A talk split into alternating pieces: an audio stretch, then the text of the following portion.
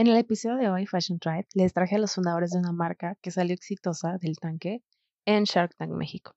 Esta firma fue creada por Misha y Eric, dos hermanos que han hecho realidad la utopía de la industria de la moda, siendo complementada por fin de base por una mente estratégica y un perfil creativo e intuitivo.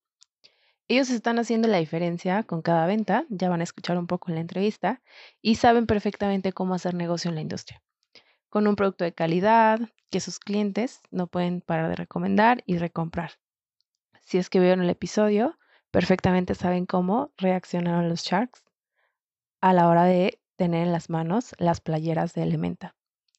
Estoy contentísima de poder traerles una entrevista con tantos insights por cada respuesta Así que Fashion Tribe, ellos son Miche y Eric, fundadores de Elementa, abriendo la tercera temporada de Caminos a la Moda. A la Moda. El podcast de marketing a la moda.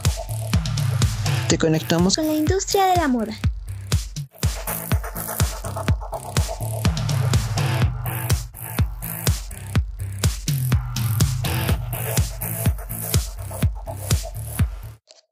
Antes de empezar la entrevista siempre platico un poco con los invitados. Después de platicarle un poquito de lo que hacemos en marketing a la moda y lo que significa para nosotras el podcast de, Caminos a la Moda, Eric contestó esto. Se los voy a dejar aquí porque creo que es importante que todos lo escuchemos. Muy padre, Ale. Pues felicidades por la plataforma que has creado y, por las ganas de transmitirle eh, pues a la gente que te escucha y que, has logrado conectar para que yo creo que yo creo que parte de lo que dices sí es parte de, lo que va a empezar a cambiar en el futuro, o sea, de que las personas antes empezaban en una carrera y, ahora la usan para aplicarla en realmente lo que la apasiona, eh, lo cual es mi caso porque yo, yo estudié negocios internacionales y digo, no es que me apasione como tal la industria de la moda, sino que a mí me apasionan los textiles y cómo pueden mejorar la vida de las personas. Entonces, creo que si no hubiera tenido ese background en, negocios, en administración, eh, si no hubiera empezado mi carrera en una comercializadora de herramientas industriales, creo que eh, no hubiera podido saber cómo, cómo negociar con proveedores y con clientes tal vez en, en el futuro después de, que surgió Elementa, ¿no? Pero bueno, te dejo que, comiences. Ahora sí, Fashion Drive, arrancamos con la entrevista. Así que primero les dejo un poco quién es cada uno de los invitados. Vale, yo estudié relación, yo soy Emilce Rodríguez, me dicen Miche. Este, mi hermano y yo somos de Ciudad Victoria, Tamaulipas. Perdón, yo me fui a la ciudad de Puebla a estudiar relaciones internacionales. A la mitad de la carrera me fui de intercambio, me fui a París. Fue ahí cuando como me entraron dudas, como second thoughts de, de si realmente era lo que quería estudiar, relaciones internacionales. Estaba ahí haciendo como un diplomado de ciencias políticas. Este, y fue cuando dije que no, me di cuenta que no quería seguir estudiando relaciones internacionales, pero como ya llevaba más de la mitad del camino andado, decidí este, titularme. Terminando relaciones internacionales, este, me fui a la ciudad de Nueva York a estudiar diseño de moda en la Universidad de Parsons, es the New School of Design. Y posteriormente a eso, llegué con la idea de de marca de vestido sobre diseño, sobre medida, porque toda la idea salió que yo empezaba ya en la edad o época de bodas y tenía mucha, cada, pues cada boda te quieres poner, cada evento, lo que sea social, te quieres poner un vestido nuevo, diferente.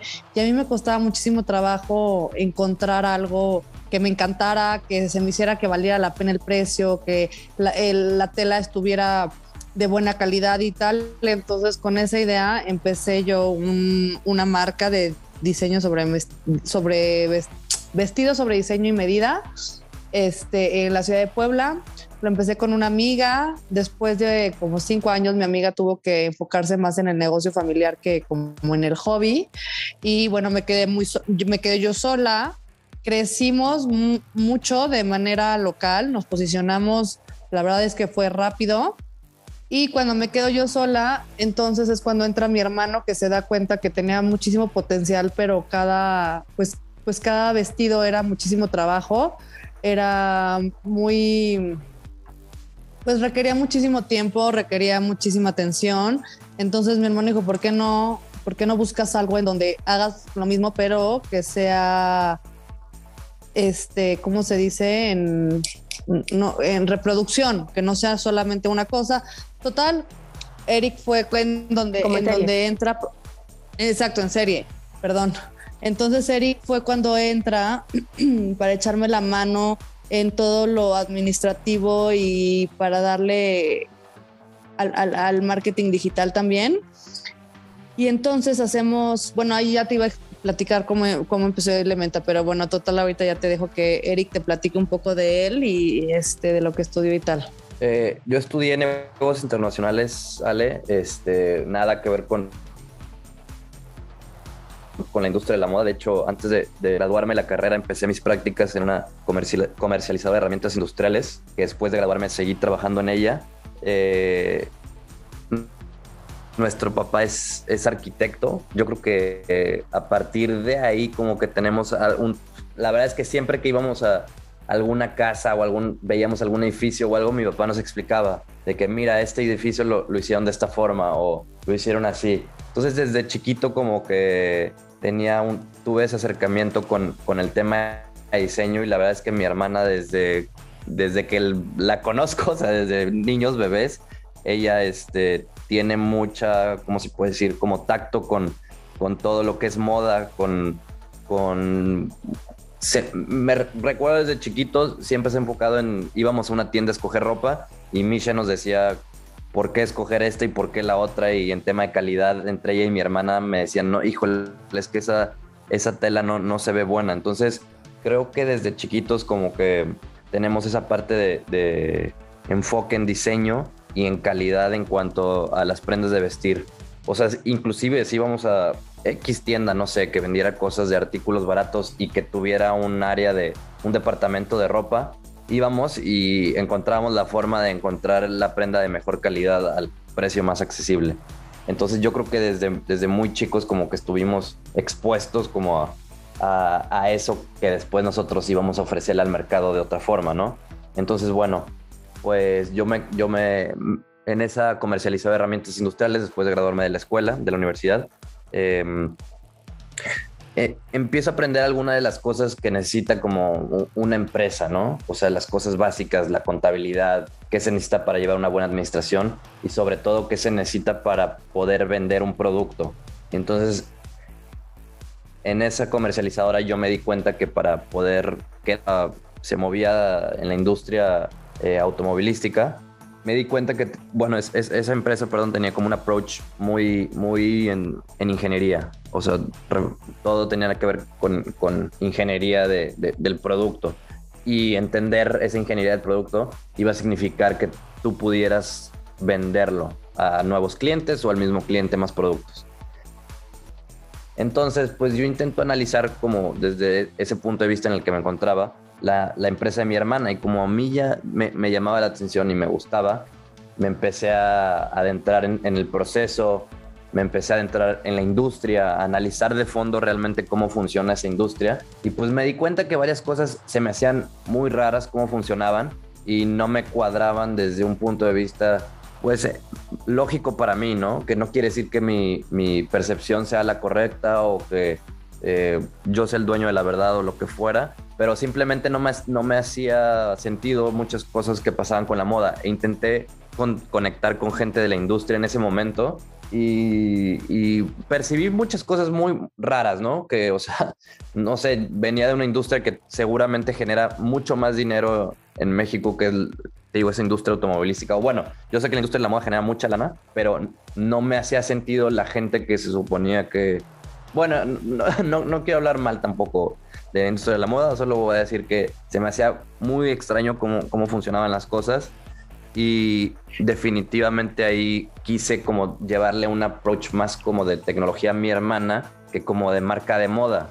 Entonces, pues esas propuestas a ella le, empezaron a gustar, empezamos a trabajar juntos y, y fue como, como empecé a ayudarle a su negocio de vestido sobre medido, que, al, que como terminó de contarte Michi, empezamos a hacer una línea de producción más, eh, más en línea, más en masa. Eh, hicimos una tienda en línea y empezamos a vender a todo México. Entonces, el, el primer, eh, como, el, el primer, ¿cómo se puede decir? El, como nos dimos cuenta que de, que estaba de que estaba funcionando lo que teníamos en mente fue que nos hicieron un pedido como de 60 prendas de España. Alguien vio lo, que estábamos haciendo en ese momento y, les gustó y nos hicieron un pedido de 60 prendas que pues en ese momento yo dejo mi, chamba y me dedico 100% y dije, ok, tenemos una oportunidad, o sea, ya tenemos un cliente como tal, vamos a seguir explotando. Eso fue más o menos como en primavera de 2015, algo así. Y luego al año, en ese diciembre, eh, mi hermana y yo hicimos un producto que es una capa de lana con 100% lana italiana y, lo hablamos mucho. Dijimos, vamos a hacer un, diseño que, que, sea básico y que la gente lo, cualquier persona de cualquier talla lo pueda utilizar. No, te, ¿Puedo interrumpir? Sí, claro. sí, claro. ese, hicimos ese producto. Lo que eh, le faltó, un, quiero complementar a Eric, es siempre Eric y yo hemos tenido la idea de ofrecer un precio justo por muy buena calidad. Esa fue un área que nos dimos cuenta en la industria de la moda que hacía muchísima falta, como que la gente abusa de cuando ya está posicionada la marca o cuando ofrecen, por ejemplo, no que es lana, pero pues realmente tiene un 10% de lana y lo demás es este poliéster o es este X, otro sintético. Entonces es cuando la gente abusa de los precios y pues realmente el consumidor, si no le apasiona, si no sabe, si no está en contacto, si no le llama la atención, perdón, pues no se va a dar cuenta que le están viendo la cara, que le están vendiendo una playera de algodón sin nada más, solamente brandeada o que los calcetines no son 100% lana, como dice, son 5% lana y lo demás es poliéster. Y bueno, algún material sintético. Entonces, Eric y yo íbamos en contra de eso. Yo te quiero decir con, con lo que mencionaste, lo de las carreras de las personas que empiezan a estudiar y tal. A Eric, por ejemplo, le ayudó muchísimo el haber estudiado negocios internacionales, porque lo ha aplicado muy bien en este negocio. A mí, yo estudié relaciones internacionales, que es, es, una carrera sumamente humana, es muy humanista. Entonces, yo siempre, siempre me apasionado, es algo que no te platiqué desde el principio, a mí siempre me apasionó la moda, pero se me hacía la carrera de diseño de moda, se me hacía algo muy frívolo, muy superficial, y sentía que mis papás me iban a mandar al, por un tubo cuando les dijera, quiero estudiar diseño de moda, me, ¿para qué? O sea, ¿qué es eso? Entonces, como que eh, Relaciones Internacionales a mí me dio un, panorama como mucho más humanista para poder aplicarlo en moda.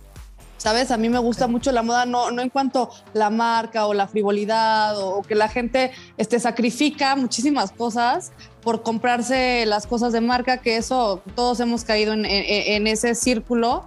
Pero entonces mi hermano y yo queremos, lo que queremos hacer es romperlo y nos dimos cuenta con, la, con, el con el producto que te está diciendo mi hermano, que es una capa de lana que empezamos a producir, que le ofrecíamos un precio súper justo, siendo que era 100% lana, o sea, diseño de nosotros. Este, entonces la gente empezó a, a comprarnos sin parar y vendimos muchísimo. Entonces nos dimos cuenta, aunque aunque era algo temporal porque es invierno, o sea, es otoño-invierno, la gente lo pagaba y sabes que nos compraban para regalar y nos compraban para, o sea, para ellos, para toda la familia, para la mamá, para la tía. Entonces nos dimos cuenta del potencial que tiene algo básico, porque realmente es, es un básico, no creas que es este, tiene, tiene mucho diseño, ¿no? Está original, pero pero es, es una prenda básica que la puedes usar con mil y un cosas, la puedes combinar y nos dimos ahí como era como en el mercado no hay algo que sea de muy buena calidad, que sea vendida a un precio justo y real, o sea, que, que sean transparentes en cuanto al producto. Entonces de ahí fue cuando nació la idea de hacer este básicos de calidades excepcionales a precios justos. Y ahí le agregamos la, la cualidad también que fuera atemporal Bueno, eh, Que- ahí, Miche, me gustaría también decir que en Ajá. ese, en ese proceso que está platicando mi hermana, eh, también lo que hicimos fue analizar la, competencia, ¿no? O sea, te digo, todo lo intentamos hacer como realmente un negocio como tal, no como una marca de ropa, sino casi, casi como un negocio, eh, pues de tecnología. O sea, me, refiero a que hicimos investigación de mercado, me hici- hicimos análisis de, de, la industria, de las fortalezas, de las debilidades. O sea, no nada más nos lanzamos a hacer un- una marca donde creíamos que los diseños de Mishet, que son muy buenos, iban a, iban a, a, A pegar. a pegar, ¿no? Porque justamente nos dimos cuenta que ya existía mucho de eso, ya existían muchas marcas de ropa en ese momento, ya existían muchas marcas de ropa haciendo playeras, ya, ya existían muchas marcas. Entonces, salir realmente a competir en esa parte, sab- sabíamos que iba a ser, se escucha bastante feo, pero como traer más basura al mundo. O sea, realmente no íbamos a aportar absolutamente nada nuevo. Y como te dijo Miche, analizamos perfectamente la, a la competencia, entre comillas, eh, las marcas top, entre comillas, en México, qué es lo que estaban haciendo. Y cuando yo me, yo me di cuenta de que los textiles, bueno, entre mi hermana y ella nos dimos cuenta que los textiles que estaban usando eran 80% nylon, más 20 poliéster, eh, 100% poliésteres. Dijimos, ¿qué está pasando aquí? ¿Cómo, ¿Cómo es esto posible? Realmente fue algo que nos causó, a mí me impactó tremendo porque yo dije, a ver, yo estaba asociando una marca top con textiles top y no estaba pasando eso, ¿no? O no está pasando todavía eso. Entonces dijimos, aquí hay una oportunidad enorme, vamos a empezar a hacer un análisis con el mercado meta, vamos a ver qué, qué opina la gente de, de que les ofrezcamos un buen textil con un diseño que cualquiera puede usar a un precio justo, pues obviamente fue, fue un hit instantáneo, ¿no? La gente respondió positivamente y nos lanzamos a hacer este, más pruebas en ese momento y ya si quieres eh, tomar la palabra. Gracias. otra vez. Sí, sabes que es increíble. Mira, también otra parte que, parte de nuestra identidad es que somos este, digitales completamente. Esto nos permite a nosotros como ofrecer un precio todavía pues más bajo. Yo le decía a Eric, por ejemplo, de diseñadores mexicanos, son muy buenos y tienen, aparte de sus, este, como marcas, o sea, bueno, la línea premium de diseño, de sobre diseño, tienen sus, las colecciones que van sacando. Y yo le decía, Eric, no puedo creer, me metí a sus tiendas en línea y dije, no puedo creer que cueste 8 mil pesos una falda y es poliéster. O sea, y te digo, si tú no sabes de telas, pues te va a dar igual, ¿no? Obviamente, aunque no sepas de telas, te ponen una seda y te ponen un poliéster, vas a notar la diferencia inmediatamente, Claro. sepas o no sepas. Pero si no sabes, entonces tú lees poliéster y dices, ah, pero dices, pero yo que sé cuánto cuesta ese poliéster, o sea, digo, ¿cómo es posible que lo vendan en tanto? Digo, sí, sí es posible, porque hay costos atra- much- atrás de, de nada más la tela y la confección, ¿no? Es el pagar el local, este, la- en los medios, todo eso, pues obviamente genera mucho más costo. Era algo que Eric y yo dijimos, vamos a hacerlo diferente. Queremos, sí queremos hacer una marca de básicos, de buena calidad para, o sea, ofrecer ofre- ofrecerle a la gente este tipo de productos que no existen, pero lo queremos hacer diferente, lo queremos hacer bien, lo queremos hacer éticamente correcto. Entonces, este, pues de ahí ya Eric empezó a hacer muchísimas pruebas. Empezamos, nos dijimos, vamos a enfocarnos en un solo producto para este producto, hacerlo excepcional. Entonces nos decidimos este, enfocar en t-shirts porque tanto Eri- Eric como yo no encontrábamos alguna que nos convenciera ni el fit, ni la calidad, ni la confección, ni nada. Entonces por eso nos este, enfocamos en, las t-shirts. Eric de ahí se mete de lleno seis meses a probar con diferentes fibras naturales, o sea, todas naturales, diferentes mezclas, diferentes pesos y tal. Para no hacerte el cuento largo, pues llegó, llegó al bambú, a la tela que usamos ahorita. Este, y hicimos otras pruebas ahora para sacar los prototipos de las playeras. Todo, todo nu- nuestro diseño y nuestro fit está pensado milimétricamente, centímetro por centímetro. Todo tiene una explicación desde la abertura en costados, el, tipo de cuello, el tipo de costura y tal. Entonces ya después de haber trabajado yo creo que un año en, en- en decidir la, la tela y el fit, pues ya nos lanzamos al mercado. Fue un proceso súper largo que yo creo que es, es, es lo más difícil, pero pues ya que tienes el pro, ya, ya que tienes el producto, luego sigue encontrar la maquila, lo, que es un, un, también un camino muy largo y muy difícil. Pero vaya, este, a nosotros nos ha, nos ha rendido muy buenos frutos de haber hecho las cosas bien, con paciencia, dedicándole tiempo. Este, algo que es básico es la pasión pasión por lo que haces, pasión por tu empresa, pasión por lo que quieres aportar. Entonces, pues Eric, Eric tiene, Eric respira, come, duerme, sueña, elementa.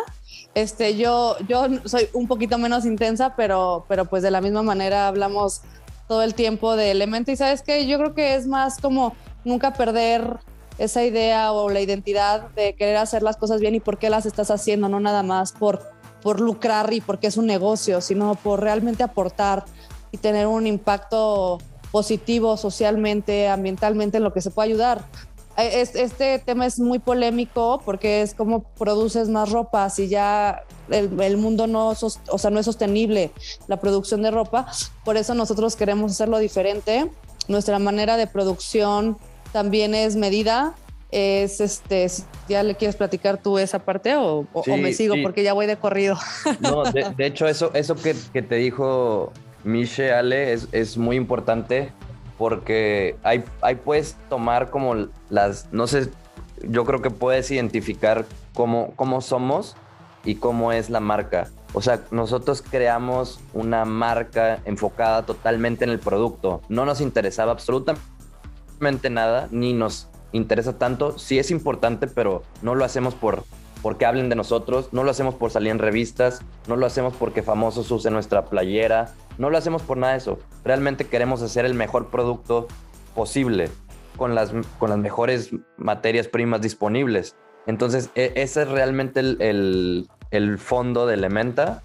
Y ahora, eh, ahora está de moda todo el tema sustentable y sustentabilidad y eco-friendly y no sé qué. Y ya ve, la actitud que tiene mi hermana ante eso, o sea, esa es nuestra otra, la otra cara que puedes ver tú. O sea, realmente queremos hacer las cosas bien. Es, es muy difícil. Nosotros somos de las pocas marcas, no sé si, si haya otras, pero honesto sobre, el, sobre este problema. Cuando nos preguntan, somos súper honestos y les decimos, realmente es muy difícil ser 100% sustentable. Si quisiera ser 100% sustentable, no estaría haciendo una marca de ropa porque ya hay suficiente ropa para cubrir el cuerpo y la piel. O sea, entonces creo que ahí puedes ver como el tipo de, marca que, somos y, que realmente no es una, no es win-washing, ¿no? ¿no? No estamos inventando un disfraz de eco-friendly, realmente queremos hacer las cosas bien y cada que un cliente o em, alguien le interesa saber más, les intentamos responder con, con total sinceridad me sale esta duda de la parte del bambú, porque siento que podría surgir como el, bueno, están ocupando una, un recurso natural, ¿no? ¿Cómo es el impacto de una playera hecha con, con la fibra de bambú que ustedes tienen? Sí. Cuando ya no la vas a ocupar, con la que dice a lo mejor Miche, una de poliéster 100%. Sí, claro. Mira, el, tema el tema con todas las fibras sintéticas es que son polímeros que vienen de químicos, ¿no? Entonces, estos químicos para producirlos necesitan, son, necesitan mucha energía y contaminan muchísimo al, medio ambiente. Eh, con el tema del bambú es una de las plantas que más rápido, si no es que es la que más rápido crece en el mundo, puede crecer hasta un metro al día, no necesita de agua para, para irrigación, más que agua de lluvia, lo cual se me hace impresionante. Eh, de hecho, es considerado como una plaga y, no es un árbol, de hecho, tampoco, sino es un tipo de pasto. Entonces, eh, pues realmente el bambú es una planta buenísima, no nada más para ropa, sino para construcción, para hacer eh, otro tipo de artículos, eh, popotes, ahora que, que se usa mucho, tenedores, utensilios de, de, ese tipo, es muy, muy buen material.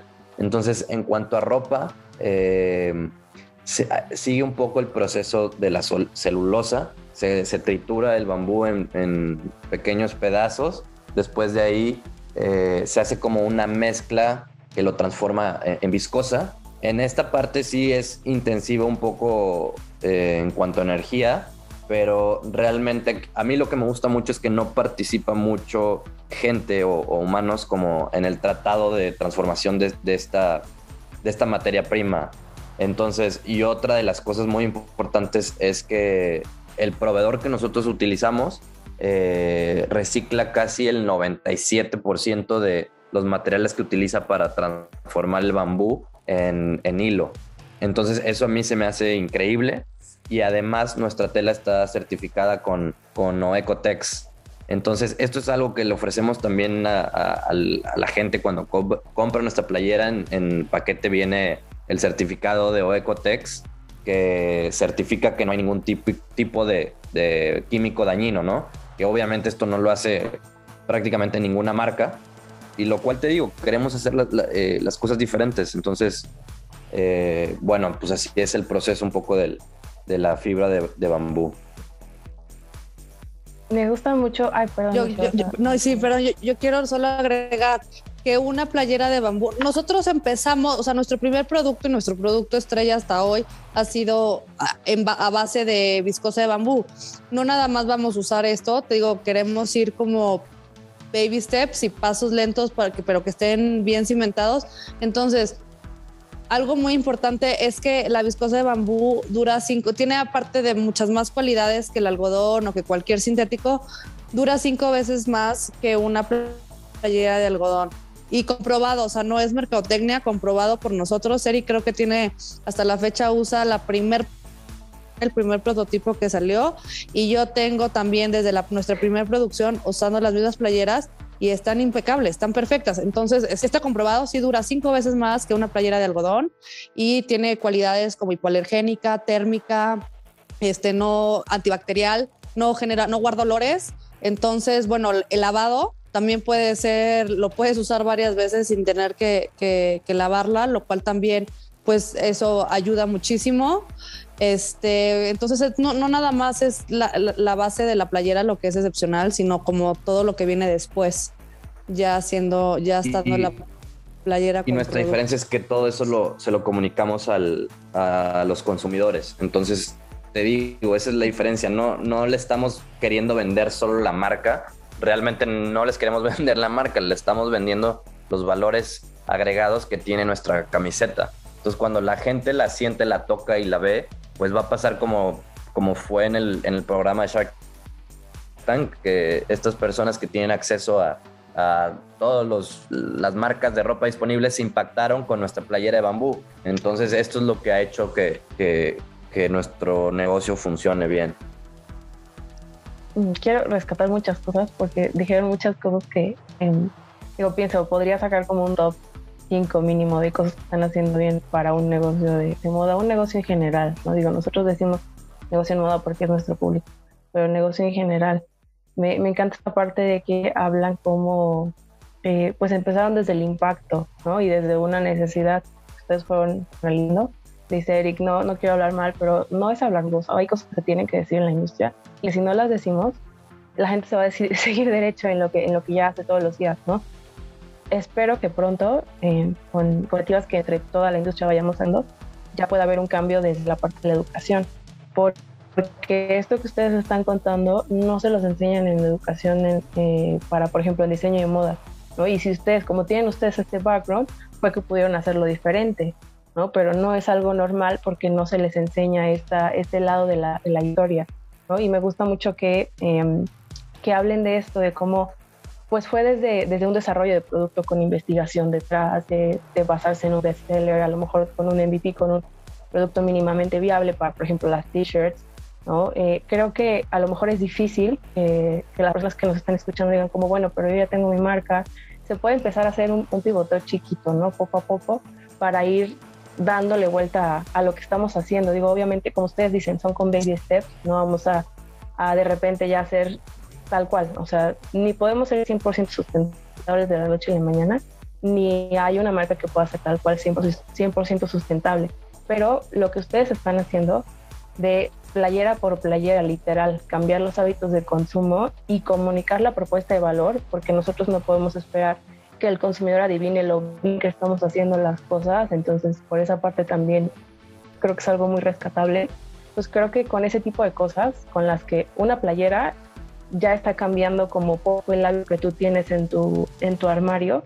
Entonces me, agrada que cuenten como todas estas cosas porque siento que eh, es muchísimo proceso, es un, es un proceso larguísimo, ustedes ya nos, nos contaron un poco de la historia, pero vale la pena porque, insisto, o sea, es un impacto que poco a poco pues va cambiando persona por persona, no importa, pero si no empezamos con ese, con ese impacto, nosotros nos vamos, como les digo, o sea, nos vamos de hecho sobre lo que ya se ha hecho y se ha hecho siempre, como dice Mishi, ¿no? De no me importa la, la pela que le estoy dando, eh, y digo, no, a lo mejor no lo hacen con, una mala intención, como, como dice Michelle, ¿no? Pero al final tiene un impacto, ¿no? Entonces el hecho de dar la vuelta a lo que, a lo que normalmente se hace, creo que es algo bastante que vale la pena contar, ¿no? Como esta historia. Entonces, bueno, ay, eh, y bueno, eh, voy a pasar entonces un poco a la siguiente parte porque ya nos contaron precisamente la propuesta de valor de cómo la encontraron.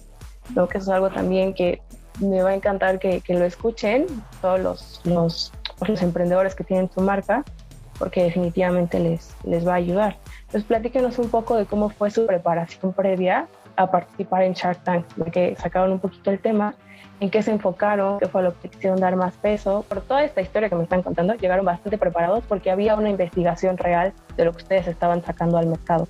Pero bueno, cuéntame un poquito qué es lo que, lo que quisieron contar, ¿no? Cuando llegaron, bueno, cuando llegó Eric con ese pi, ¿no? Y qué es lo que se llevaron de esa experiencia.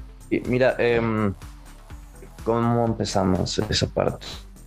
Este... Em, bueno, no podemos hablar mucho del, del programa, ¿verdad? pero sí de cómo nos preparamos. Sí, claro, sí.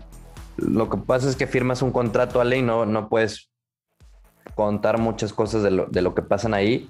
Pero mira, te, lo, te voy a intentar eh, explicarlo de la mejor forma. Misha y yo hicimos el, un primer pitch muy orientado a vendérselo a, la, marca la verdad es que antes de eso, al principio no, yo no, no sabía si participar en, Shark Tank. Eh, no sentía que era como, como la plataforma adecuada para la marca, la verdad. Sentía que era como venderse un poquito como marca el salir ahí. Pero después de hablarlo con mi hermana fue como que no, al revés, creo que es una muy buena plataforma para que la gente nos conozca y conozca la propuesta que traemos. Entonces, pues ya después de analizarlo y pensarlo, dije, ok, no, la verdad no, no tenemos nada que perder. Sí va a ser muy bueno que, que, mucha gente nos, nos conozca y pues va, vamos a hacerlo. Entonces el primer pitch que hicimos fue muy orientado a, a vendérselo a los cinco tiburones, ¿no? A los cinco sharks que estaban ahí y como de querer querer caerles bien o algo, algo estaba de esa forma estaba orientado. Pero después de que se lo leímos a nuestra, a nuestra familia, eh, casi casi nos, nos regañaron un poquito. Bueno, no nos regañaron, pero nos dijeron, ¿saben qué? Como que se nota mucho que están queriendo como solo vendérselo, venderle la marca a estas cinco personas. Entonces, eh, a partir de ahí eh, dijimos, o sea, tienen, tienen totalmente la razón, o sea, no tenemos por qué hacer eso. Vamos a hacerlo como nosotros creemos que, que, que nos vemos a nosotros mismos y como queremos que el público en general que ve, el, que ve el programa nos vea, no nada más estas cinco personas, que era como nos estaban orientando un poquito a, hacerlo, ¿no? Entonces, pues bueno, ahí cambiamos todo el pitch y, y, parte mucho de, a ver, ¿cuál es nuestra diferencia? O sea, por, como te dije en un principio, marcas de ropa hay miles, o sea, yo no me cierro, me, me, me tapo los ojos y, y veo que solo porque soy yo, soy mejor que los demás o, por e, o lo que sea, ¿no? Entonces, e, eso desde el día uno nos ha quedado muy claro. O sea, marcas de ropa hay miles y nosotros tenemos que ser diferentes de alguna, de alguna u otra manera, aparte de querer hacer mejor las cosas que, y que no afecten como al planeta o a la humanidad. Entonces, todo, pues, si te lo platico así, pues, ok, vas a encontrar otras marcas que igual lo hacen de muy, de muy buena manera, ¿no? Entonces, ¿cuál era nuestra diferencial? Y entonces, esa, bajo ese punto de vista, punto de vista fue el que nosotros les, les presentamos Elementa a, a los tiburones, de una marca que, que es diferente, que hace las co- cosas diferentes, que no, no trabaja ba- bajo el mismo esquema de la industria de, de la ropa y que hemos podido conectar con una audiencia que ha ido creciendo a través del tiempo y que tenemos nuestra propia plataforma de venta. Creo que eso fue lo que a ellos les gustó mucho y a- al final para, para cerrar como nuestra, bueno, no cerrar nuestra participación, pero para cerrar nuestro pitch fue la presentación del producto por el cual teníamos cinco años trabajando en él. Entonces, a la hora que les presentamos nuestro producto final, que es la playera, pues los cinco tiburones se vuelven locos, ¿no? O sea, los cinco empiezan a, pelearse por, no tanto, sí, por la marca y por la, por la ropa, ¿no? Por las playeras. Entonces, pues yo la verdad, junto con mi hermana, analizamos miles de programas de Shark Tank, analizamos cuáles les había ido bien, cuáles les había ido mal, por qué les había ido bien, por qué les había ido mal. Y entonces, pues no sé la gente que vaya, qué tanto analice o se prepare. Yo supongo que se, se analizan y se preparan bien, pero eh, pues tal vez creo que hicimos eh, sí algunas cosas diferentes al, al resto en cuanto a la información, cómo se las dijimos y definitivamente pues nuestro producto fue el, fue el, eh, el clavo también, lo que nos sirvió muchísimo porque les, le- les, encantó y, y, como te dije, al final se, la, se estaban peleando, nos hicieron nueve, nueve ofertas, entonces pues eso no es normal en el programa. Entonces pues fue, creo que lo hicimos de, de buena manera. No, yo no pude ir, Ale, no sé si sepas, pero bueno, justo eh, la, Sí, en la temporada que se, que, se grabó, este, me- tenía COVID, entonces ya yo no pude participar. No, no, no, no te avisan con mucho tiempo, entonces justo cuando me avisaron que me tenía que presentar, este, yo tenía COVID.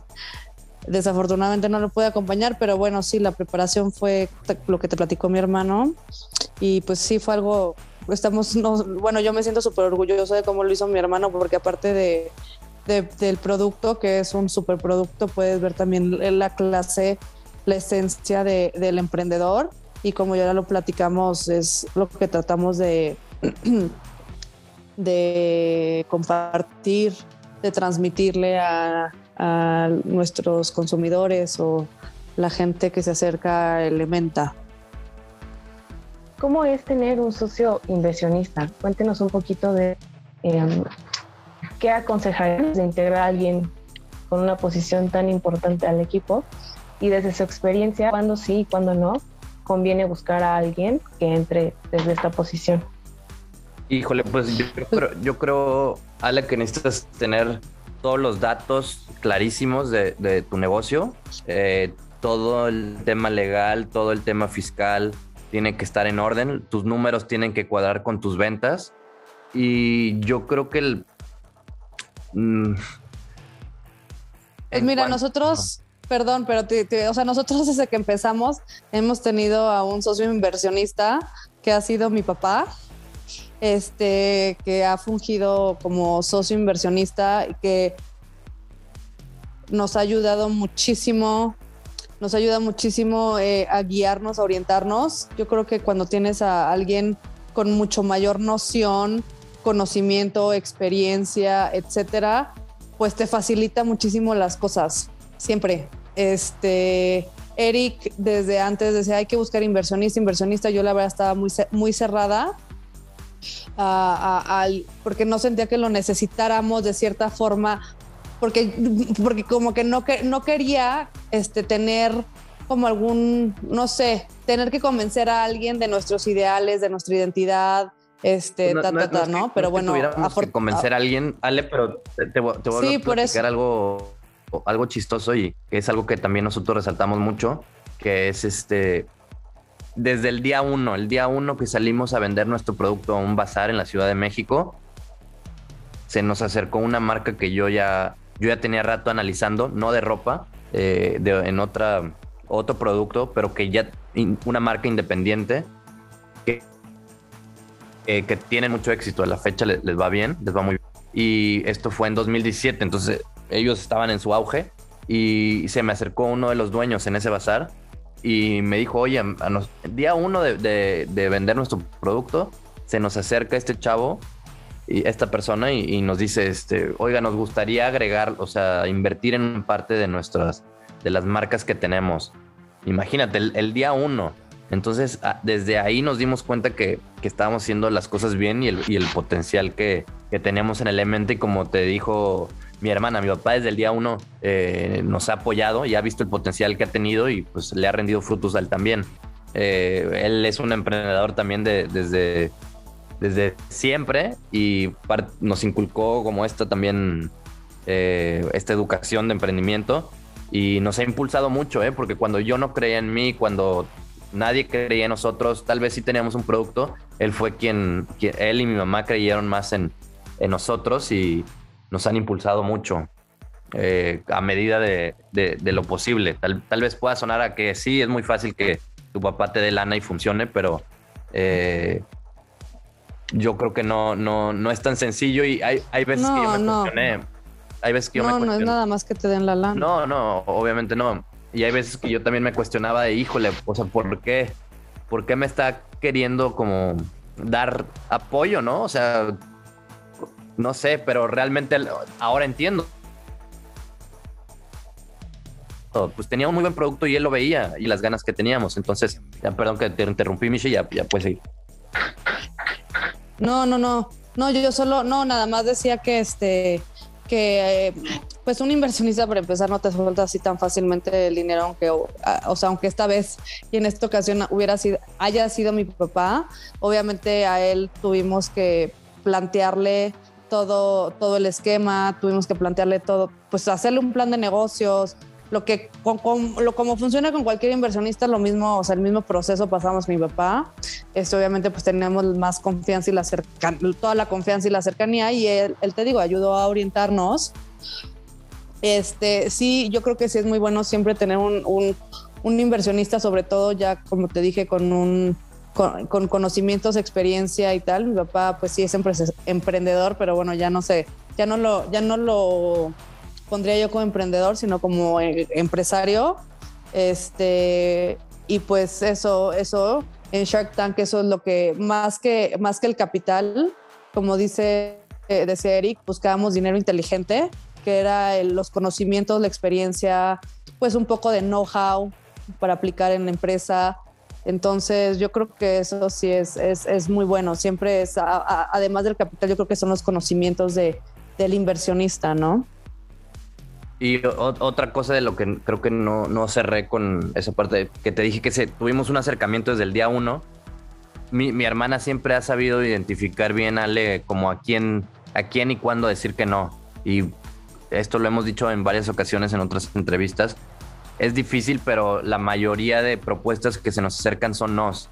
Gente que nos quiere comprar en mayoreo, o nos quieren meter a alguna tienda, o quieren invertir en nosotros.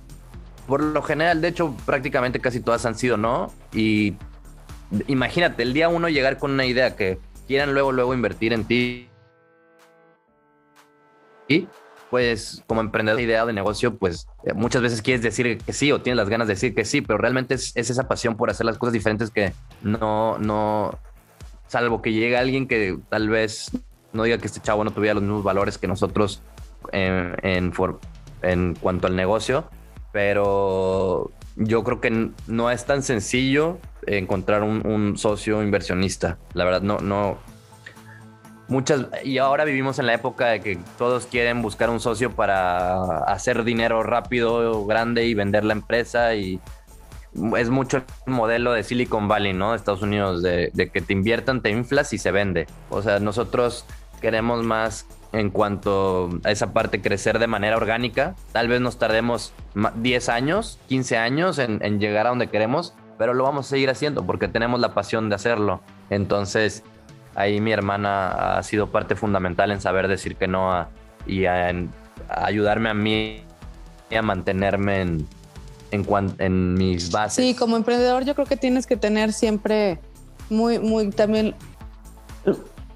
que tienes que tener muy bien definido este a dónde quieres llegar y cómo quieres llegar ahí, siempre tener muy presente esa línea para que la sigas porque sí, como dice mi hermano, te llegan este tipo de ofertas y entonces vas tambaleando y puede ser que tomes una mala decisión y ya pues ya se cayó todo tu, toda tu, todos tus ideales, tu identidad, tu esencia, etcétera, por, pues, pues por la parte económica, ¿no?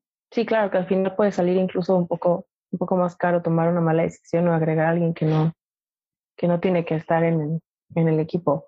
Em, quisiera que para ir cerrando me cuenten qué fue lo que más les costó aprender o la lección que más valora hoy cada uno después de vivir toda esta odisea que es Elementa, que bueno, no es que haya acabado, sino que parece que apenas van empezando.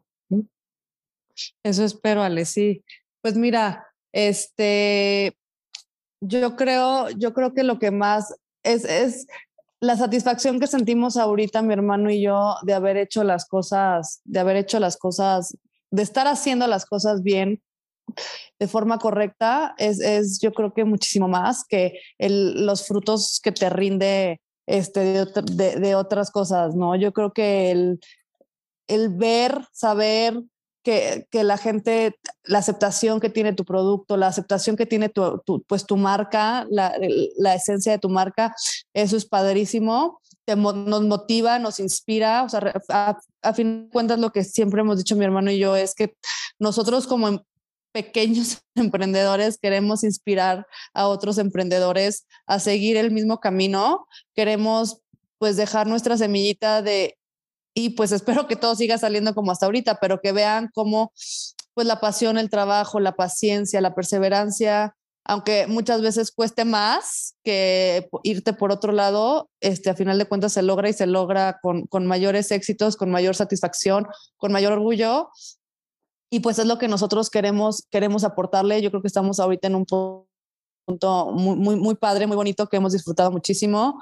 Este, gracias a personas como tú que nos han dado espacios para comunicarlo, nos hemos dado a conocer no nada más como, como empresas, sino como personas.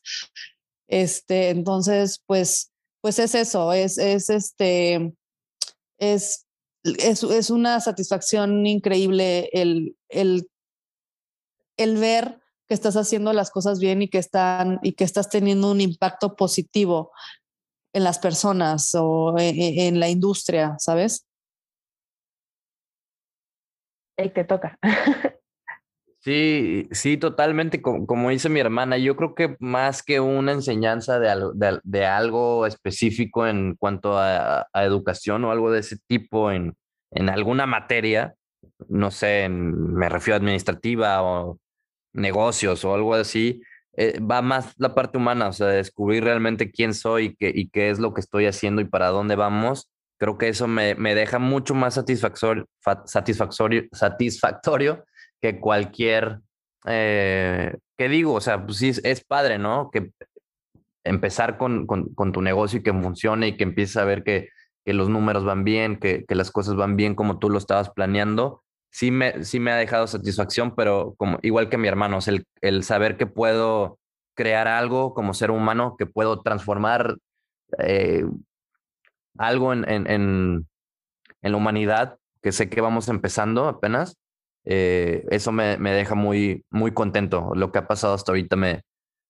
me deja muy tranquilo y, y, que la gente empiece a conocer lo que estamos haciendo, eso es lo que más me, me, me da gusto y que, que les guste y que digo, como, como, como, te dijo mi hermano, o sea, realmente nuestra meta es, es transformar la industria y creo que cada que hacemos pasito a pasito vemos cambios en la industria, pues no por nosotros, porque somos parte de ella, pero que empiece a haber cambios, eso es lo que a mí me es cuando más feliz me deja. ¿Qué mensaje le dejarían a su yo de la época de preelementa? ¿Qué mensaje le dejaríamos? Uh -huh. O sea, cada quien, pues, ¿qué le dirían a, a, por ejemplo, a ese Eric antes de fundar Elementa? ¿Y qué le diría a Miche, a esa Miche antes de crear Elementa? Híjole. ¿Hay pues... algo que les gustaría haber aprendido? ¿Hay algo que se dirían como para, digo, de motivación o a lo mejor algo que les gustaría haber aprendido más rápido? Lo que ustedes quieran. Pues, ¿sabes? No sé, está, es difícil la pregunta, pero pues obviamente claro que va a haber algo que me hubiera gustado saber en ese momento, ahorita no se me ocurre algo, pero pues fíjate que el camino que hemos recorrido nos ha llevado hasta aquí. Entonces, no sé si yo hubiera aprendido algo más rápido, hubiera sabido algo más, me hubiera llevado a otro punto. La verdad, no, no sé qué, qué puede, qué puede hacer. A lo mejor, no sé, haber tenido más palabras de aliento para mi hermano en el momento de incertidumbre, de inseguridad, este, o haber estado más presente en algunos procesos, pero eso ya es en Elementa, entonces ya, ya no sé, antes de Elementa, fíjate que no sé, porque como te platicamos, una cosa nos llevó a otra y al final encontramos, encontramos como un lugar en la industria en, el que estamos muy contentos, que sentimos que estamos aportando, entonces no sé, la verdad no sé qué contestarte, pero yo creo que todo lo que hemos crecido y madurado a lo largo de esto pues, eh, o sea, en donde estamos ahorita es gracias a, ese, a esa maduración, a ese crecimiento, a esa evolución y a todo lo que hemos aprendido, porque sí empezamos muchas, muchas cosas a ciegas. Entonces, este, no sé, si me hubiera dicho algo, a lo mejor me, me, hubiera, me, espantaría, no sé, no sé. Yo creo que yo, yo, yo diría, diría algo más sencillo y, y sería algo así como que confiara que no olvidara quién soy, de dónde vengo y hacia dónde voy. Creo que con esas tres frases le daría mucha paz y tranquilidad y confianza a mi, a mi yo joven. Me encanta. Oigan, pues muchísimas gracias. Em, ya me gustaría preguntarles, antes de, que cerremos, normalmente esa, esa em, ¿ustedes cómo definirían cada quien a la moda de su país hoy en día? Puede ser un, un adjetivo que les guste, puede ser un adjetivo que no les guste, no importa. En evolución, yo diría. Totalmente. Justo eso estaba pensando. Perfecto. Pero pues yo creo que nos han regalado demasiadas cosas importantes, demasiadas eh, como bullets muy valiosos para, para los que estén escuchando este, este episodio ahora. Y se los agradezco mucho porque siento que eh, bueno, yo la verdad es que después de, este tipo de entrevistas, ¿no? sobre todo con una marca que está haciendo las cosas no al revés, ¿no? sino hablando desde el impacto y entonces qué es lo que vamos a hacer para crear ese impacto, creo que es lo que están haciendo ustedes. Siempre me voy como muy esperanzada, ¿no? porque digo, bueno, ya como dice Michelle, baby steps, poco a poquito, ya estamos empezando a cambiar un poco esto. ¿no? Y digo, al final esas empresas, como tú dices, o sea, si no, cuando el crecimiento es orgánico, vas enraizando. Yo creo que eso es algo muy bueno, sobre todo para, tanto para la cultura que tiene el mexicano a la hora de emprender, como para todos los riesgos que implica emprender una industria tan volátil como, como, la, como el sector moda, el sector vestido. Entonces les agradezco mucho que nos hayan dado este tiempo. Espero que lo aprovechen demasiado, estén apuntando con pluma y lápiz o en las notas del teléfono todo lo que están escuchando y les agradezco, les agradezco que se tomaran este tiempo y les agradezco también por todo lo que están haciendo con, con Elementa. Gracias a ti, Ale, por tu tiempo. Un Gracias, Ale, por el espacio y por tu tiempo. Saludos.